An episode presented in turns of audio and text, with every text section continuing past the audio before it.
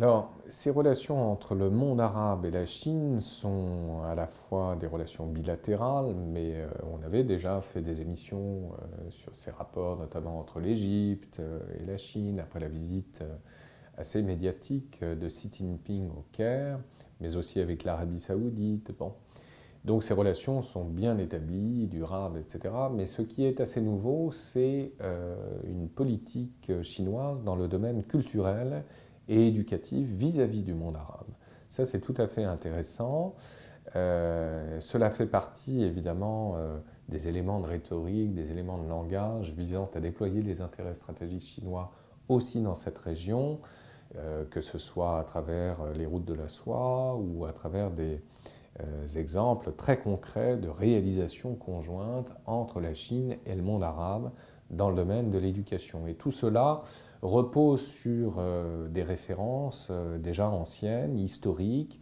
On rappelle évidemment la relation forte entre l'Égypte de Nasser et la Chine de euh, Mao Tse-tung. On rappelle à qui veut bien l'entendre que la Chine en son temps a défendu et financé le FLN algérien contre les intérêts français via l'Égypte de Nasser. Et puis on rappelle aussi l'engagement de Mao Tse-tung auprès des Palestiniens à l'époque contre Israël. Bon.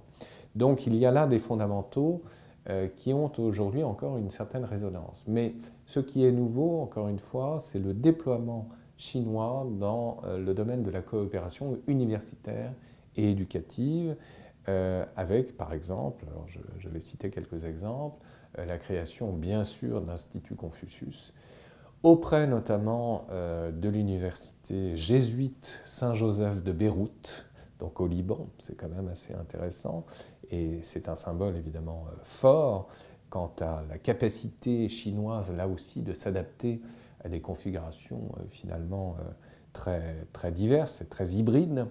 Mais surtout ce que je trouve particulièrement intéressant, c'est la création de la Egyptian Chinese University, qui a été fondée à l'initiative euh, du président depuis lors déchu égyptien Morsi en 2013.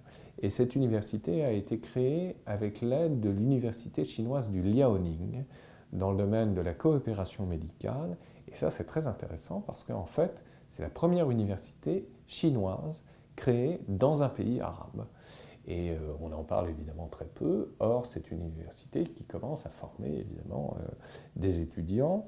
Chose assez intéressante, même si cela n'émane pas directement de la Chine, par réaction et par intérêt pour la Chine, puisque de toute façon euh, la Chine devient incontournable, le Qatar et ses universités également ont commencé à ouvrir des cours sur la langue, la civilisation chinoise, donc je trouve cela particulièrement intéressant.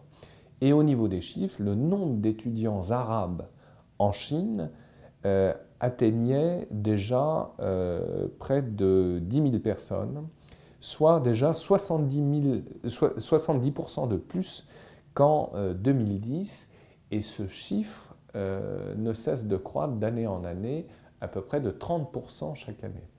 Donc ça aussi, c'est très intéressant. C'est-à-dire que, pour conclure sur ce point, nous y reviendrons très, certainement au fil de séances prochaines, euh, il y a là une nouvelle configuration culturelle qui est en train de se créer du fait même de la globalisation et de la rencontre assez inédite encore entre le monde arabe précisément et la Chine. Cela signifie donc qu'à terme, des élites chinoises vont s'arabiser et réciproquement, des élites arabes vont se siniser. À suivre donc.